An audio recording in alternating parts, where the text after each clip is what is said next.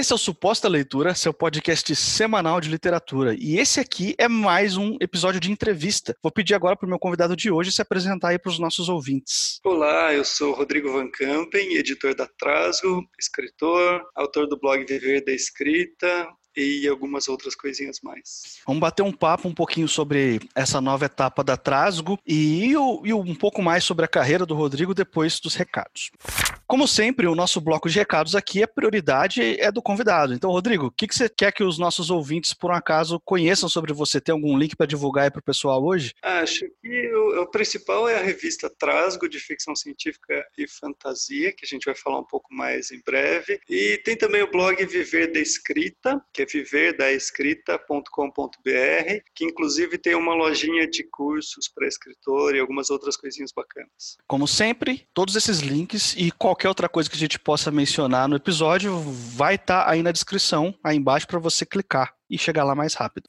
Rodrigo, minha primeira pergunta para você hoje é, é, simples, cara. Eu que acompanho a Trasgo há um tempo, eu já sei, mas como eu sei que alguns dos nossos ouvintes podem não conhecer a Trasgo ainda, ou tá conhecendo agora, né, e não conhecer o histórico da Trasgo, eu queria que você começasse falando pra gente qual que é a principal diferença a, entre a Trasgo de antes e a Trasgo de agora. São duas principais diferenças entre a Trasgo da maneira que a gente relançou. A primeira é que antes a Trasgo saía como uma edição numerada com seis contos. Então a gente lançava Trasgo 15, 16 e cada uma vinha com seis contos de ficção científica e fantasia. Agora a gente está lançando cada conto como one shot. Então cada conto sai com uma capa exclusiva, sai com um artigo exclusivo. Então a gente está trabalhando individualmente cada um dos nossos contos. E também a gente lançou um zine de cada conto. Então a partir de agora a Trasgo está sendo impressa para ver se a gente consegue aí expandir nossa atuação e conquistar mais, formar um público leitor mais bacana. É, e como é que funciona na prática o, o o cronograma e a divisão de trabalho da Trasgo. Assim, eu sei que você não é o único que está editando os textos que estão sendo publicados, né? E já tinha tido outros editores antes, nas, quando a Trasgo era do outro formato. E qual que é o caminho que, que o texto passa desde a hora que ele chega até vocês por uma submissão de um original até a hora que ele vai ser publicado? Como é que funciona na prática isso? Bom, cronograma é uma coisa meio caótica que a gente está há cinco anos tentando acertar.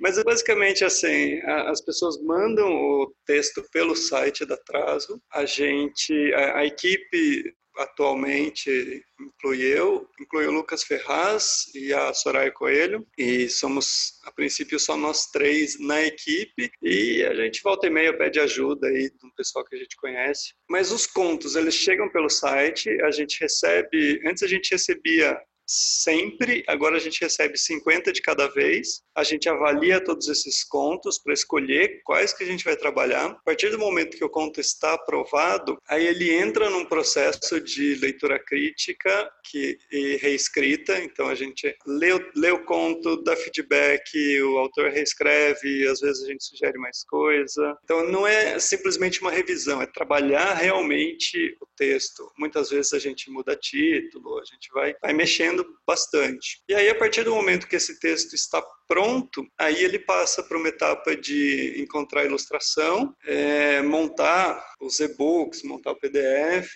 aí revisão, e aí depois ele entra na fila para ser publicado pela Trasgo. Então, essa é uma coisa que a gente leva muito a sério, de trabalhar realmente o texto para montar a revista da maneira mais profissional possível, não simplesmente publicar o que chega.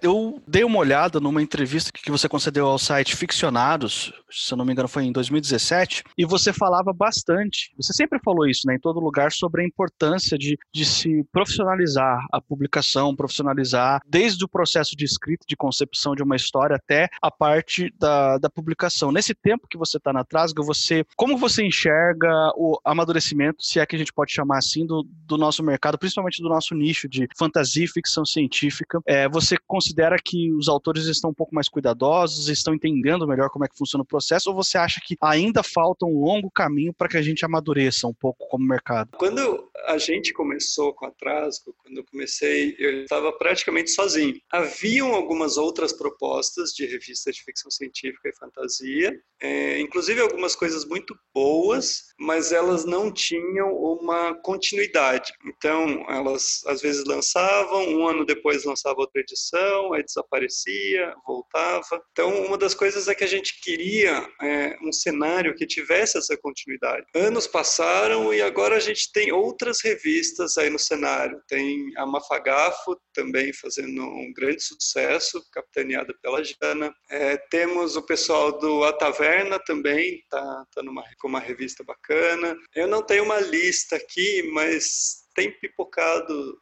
algumas coisas, tem saído mais edições bacanas, que não é necessariamente uma revista contínua, mas pega um grupo e monta uma revista só com, sobre afrofuturismo ou sobre temas mais específicos, ou uma coletânea de literatura LGBTQ. E por aí vai. Então, o cenário, a meu ver, ele está mais rico. A gente tem mais gente publicando e publicando com qualidade. É, os autores e autoras, eles se dividem em dois grupos. Existem ah, aquelas pessoas que leem e acompanham o cenário. Essas pessoas, elas têm um cuidado com o texto, um trabalho com o texto muito mais cuidadoso. Por exemplo, de passar o texto por uma leitura crítica, de mostrar para os amigos, de reescrever antes de mandar para uma publicação. E tem a outra metade, que é o pessoal que manda assim que coloca o ponto final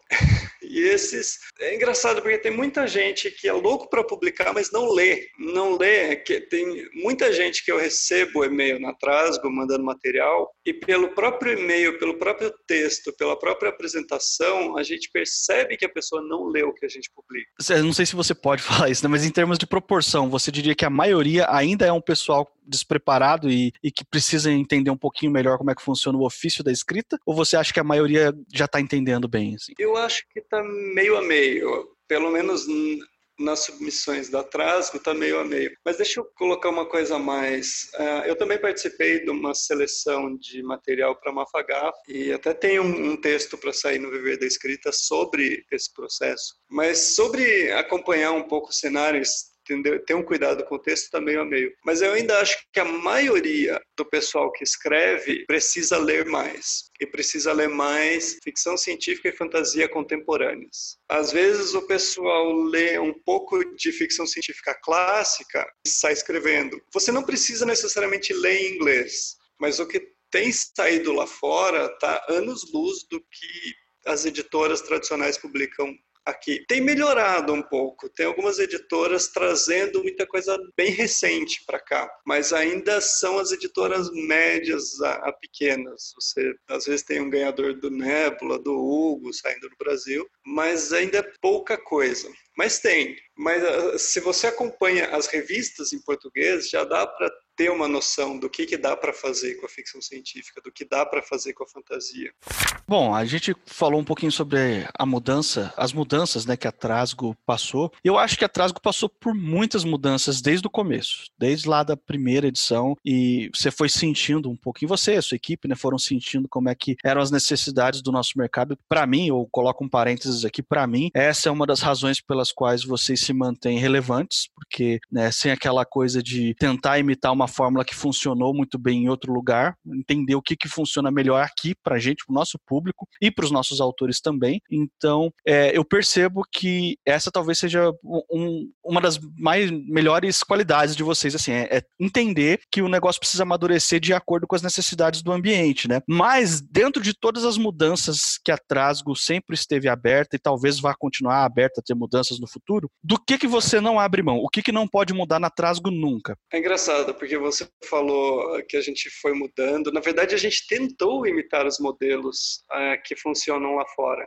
Essa era, foi a nossa intenção. A gente tentou praticamente é, fazer um copy-paste da, da Lightspeed, da, é, da Strange Horizons, de outras revistas que existem lá fora, que são digitais, tem um modelo de financiamento específico, mas não funcionou aqui. A gente não consegue, a, a gente não consegue pagar as pessoas, a gente não consegue verbo suficiente. A gente tentou vender e não conseguiu vender, e a gente foi testando vários modelos até descobrir um modelo que funciona muito, funcionou muito bem para gente, que é o modelo por apadrinhamento. Toda a verba da Trasgo vem do padrinho, tirando alguns centavinhos de venda de livro, que, enfim, é bem pouco, mas a grande maioria vem do pessoal que assina a gente todo mês pelo padrinho, está lá apoiando. Agora, respondendo a sua pergunta, a gente muda, muda, muda e o que não pode mudar. Vai só um clichê, mas eu também já, já vi que quanto mais velho você fica, mais clichês você está autorizado a usar, então vamos lá. é, eu acho que é trabalhar o texto, que como autor e também conversando com muita gente desse mercado, a gente vê que o pessoal que publica conto é, não, não, não respeita o conto, não, não respeita o conto como, como uma forma de, de trabalho séria que merece um trabalho específico, uma coisa assim. Muita coletânea é os editores pegando material e agrupando no livro e fazendo uma revisão. Alguns contos chegam para a gente prontos. Alguns contos eu mudo uma vírgula e já teve conto que eu não mudei um ponto. Mas é a minoria. A maioria dos contos a gente trabalha, vai trabalhando bastante. E a Trasgo tem uma coisa legal, que a Trasgo ela publica muita gente nova, muita gente que está começando agora. E esse pessoal que está começando agora tem é, um bom texto, tem um conto legal, tem uma trama legal, mas de repente não aquele conto do jeito que ele chegou para a gente, ele não está pronto para publicar, mas ele é um conto que tem um enorme potencial para virar um conto incrível se a gente mudar isso aqui, isso aqui, ó, tira isso aqui do final, pega esse conflito, joga um pouco para antes para cativar o leitor. Aqui você tem um ponto chave da narrativa, mas ele está escondido. Vamos destacar isso. Então tem esse esse jogo que para mim é a parte mais gostosa de trabalhar na Trasgo, que é você pegar alguém que está começando, que escreve bem, mas pode escrever de maneira incrível. Assim. E a gente tem bastante gente assim. E o Rodrigo, o escritor, cara? Quando é que o Rodrigo, o escritor, consegue tempo para escrever a sua própria produção literária, suas próprias histórias? Cara, eu tô com um romance parado faz três anos. Né? Eu tô, eu tô escrevendo um romance faz três anos e não é que é um romance muito longo, incrível. Ele é um romance que tá tá, tá indo a velocidade de lesma. Eu tô entre o cap... entre o ato 2 e 3 faz um ano e meio. Então, assim, não, não tem, não tem tempo. Na verdade, o que a gente faz, às vezes, é o seguinte. Por exemplo, saiu uma... a Plutão, o André Caniato, que é editor da Plutão, e a Jana, que também trabalhou nessa nessa coletânea, na coletânea aqui quem fala é da Terra, eles falaram, Rodrigo, você não quer escrever pra gente? Eu quero um conto seu. Aí eu peguei um, eu estava dando um curso em Bauru, eu peguei o ônibus, são cinco horas de ônibus, eu escrevi o conto inteiro em três viagens de cinco horas ida e volta. Então foi um tempo mágico que surgiu na minha vida que eu consegui escrever. E a gente vai arrumando. Agora abri uma outra coletânea que eu falei, não, eu quero escrever. Eu estava lá ontem, 11 horas da noite, escrevendo, porque,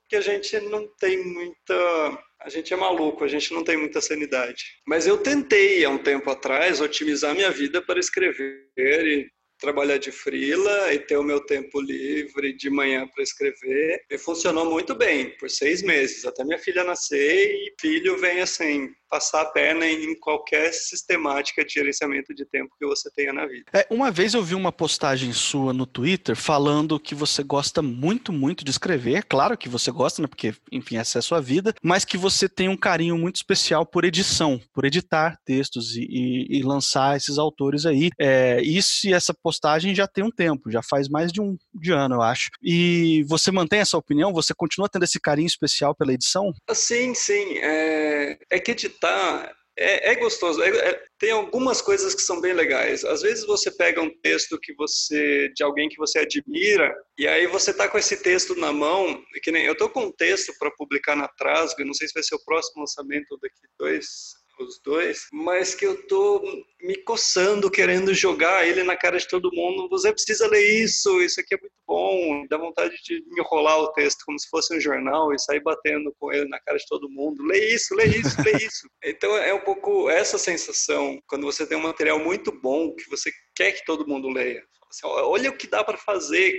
E Outra coisa muito bacana que acontece é que eu publico muita gente que eu venho a descobrir depois, geralmente depois que eu já publiquei, que a foi a primeira publicação dessa pessoa. Foi a primeira, o primeiro material que pagou, primeiro. E isso é bem gostoso. Quando você pega, você fala, Teve uma autora, quando a gente, eu fiz o relançamento da Trasgo, eu escrevi aquele, um editorial longo, e aí eu recebi três e-mails de três autoras diferentes falando, ó oh, Rodrigo, eu nunca falei isso, mas atrás foi a primeira publicação que, que me pagou e foi a hora que eu descobri, nossa, dá para escrever de verdade, dá para levar isso a sério. São autoras que vieram a publicar livros por editoras tradicionais depois, que, que vieram a, a criar seus próprios projetos, e uma coisa assim, caramba, é, é bem, bem bacana mesmo.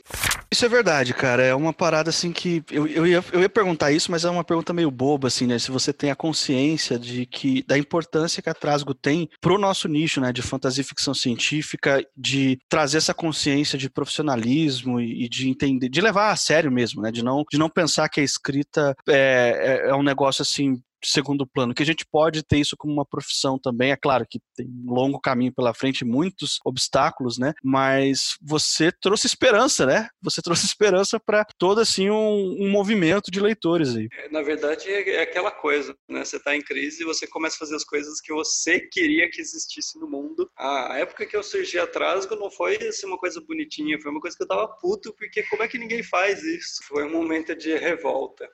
Pergunta derradeira para encerrar aqui esse nosso papo. Quando é que a gente vai poder conferir o próximo, a próxima publicação do Rodrigo escritor? Ah, depende de depende se é determinadas planetas ficarem em alinhamento com determinadas luas. E... Não, eu estou esperando algumas respostas. Tem um livro meu para sair no ano que vem, que o contrato está assinado mas eu ainda não posso falar sobre ele. Tenho um outro livro que eu estou escrevendo que talvez saia daqui 10 anos, é o que está parado. Tem alguns, alguns continhos, mas uh, o Rodrigo, o escritor, está um pouco parado. Mas a ideia também é voltar a trabalhar no Viver da Escrita, que tem, tem um pouco de conto, tem um pouco, tem muito artigo de para quem quer escrever, artigo real. E acho que toda escrita acrescenta. Eu gostaria de poder responder, mas, mas tem um livro para sair ano que vem. Acho que é a melhor resposta que eu posso dar. E, e para as pessoas que quiserem saber em primeira mão, elas podem acompanhar você pelas redes sociais, por onde? Como que elas podem saber, assim, assim que você puder avisar? Então, redes sociais é uma coisa que eu acabei abolindo da minha vida, saí do Facebook, saí do Twitter, as pessoas acham que eu deixei de existir. Mas a melhor forma de me acompanhar é pelo site viverdescrita.com.br. Tem uma newsletter lá que está um pouco parada, mas está prestes a ser reativada. Mas sempre quando eu faço alguma coisa diferente, eu lanço alguma coisa, é na newsletter do Viver da Escrita, que é o primeiro lugar que eu vou, que eu vou contar. Eu só gostaria de aproveitar para ressaltar a importância que os nossos padrinhos têm na Trasgo. A Trasgo quase foi extinta N vezes e ela sempre só continuou porque tem uma galera no padrinho apoiando a gente, que quer que a gente continue. Agora que a Trasgo está sendo impressa, a gente depende muito desses padrinhos que acima de 35 reais recebem todos os zines em casa, é, tem algumas coisas bem bacanas. Então, assim, ressaltar a importância do, do padrinho, porque tem muita gente que acompanha a Trasgo, que lê a revista é inteiramente gratuita, você consegue ler tudo no site, inclusive baixar o PDF, baixar o e-book, ler no Kindle, mas acaba menosprezando a importância que esse financiamento tem para gente. Mas é muito, muito, muito importante. Sem sombra de dúvida, vai ter o link aí também para o padrinho da Trasgo para você dar uma conferida. Com certeza tem uma, alguma faixa de preço lá que você pode colaborar. E é um projeto bacana, um projeto interessante. Se você está ouvindo esse podcast, provavelmente você, assim como nós todos aqui, foi mordido pelo bicho da literatura. Você gosta muito de ler, então fica aí o convite para você conhecer o trampo da Trasgo.